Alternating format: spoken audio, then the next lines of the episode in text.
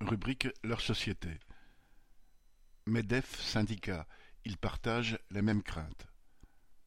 À la demande du gouvernement, mardi 8 novembre, les organisations patronales et les confédérations syndicales se sont rencontrées pour discuter, des dispositifs de partage de la valeur pour les salariés.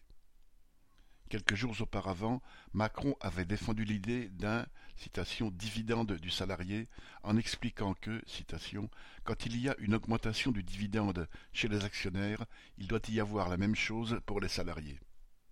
En réalité, voyant l'envol des prix, le grand patronat et le gouvernement cherchent à désamorcer un mécontentement dont ils craignent qu'il éclate un jour ou l'autre.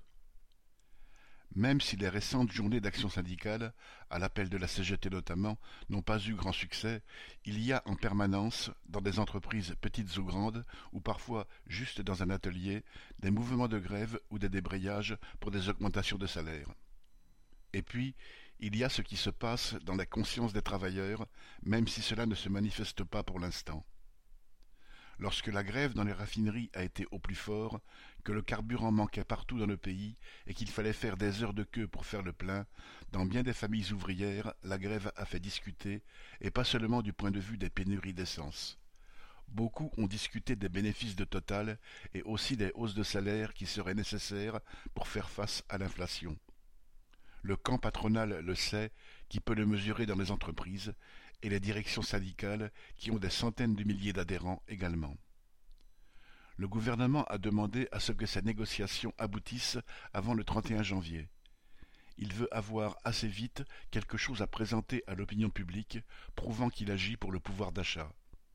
D'autant plus que les ristournes gouvernementales sur le carburant vont disparaître dès le 15 novembre et que les tarifs réglementés du gaz et de l'électricité vont augmenter de 15% dès le début de l'année 2023.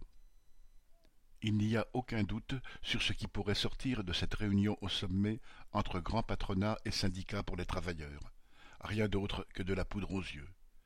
Dans le document que le ministre du Travail, Olivier Dussopt, a transmis pour la préparer, il parle d'une prime de partage de la valeur ou encore d'épargne salariale.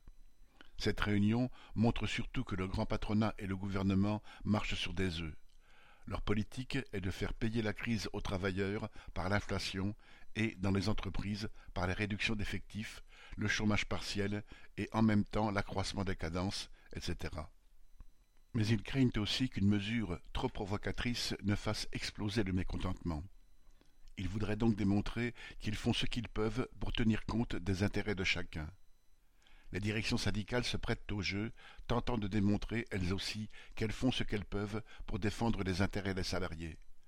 En réalité, toutes, même la direction de la CGT, qui prétend y être la plus attentive, veulent prévenir une explosion sociale qui les déborderait. Les travailleurs n'ont rien à attendre de telles réunions. Quant à une explosion du mécontentement, rien ne permet de prédire quand elle se produira. En revanche, le camp ouvrier doit s'y préparer pour ne pas se faire éternellement tromper, à commencer par discuter des revendications vitales à mettre en avant dans la crise actuelle.